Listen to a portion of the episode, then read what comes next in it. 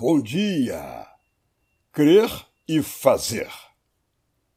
Se olharmos para o que fazemos, veremos quem somos. Somos o que cremos. Quando o que fazemos não combina com o que cremos, é porque não cremos naquilo que dizemos crer. Se cremos que as pessoas têm dignidades próprias, mas não as respeitamos, certamente não cremos que elas tenham de fato valor.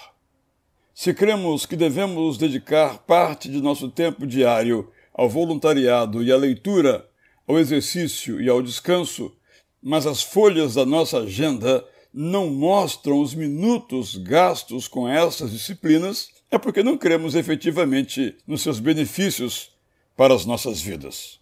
No território das emoções, onde imperam os desejos, nossas escolhas não são assim tão evidentes. Podemos adotar um vício que abominamos e continuar nele. Podemos ter experimentado um trauma que permitimos que continue a doer. Podemos aceitar o perdão de Deus, mas não o conceder ao outro ou a nós mesmos.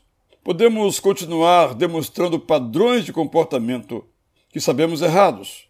Então, nesses casos, precisamos tomar uma decisão e será pela coerência. Para sermos coerentes, precisamos nos olhar no espelho. Talvez não seja suficiente olharmos no espelho. Talvez precisemos refletir sobre o que somos, estudar sobre o que cremos, conferir o que fazemos.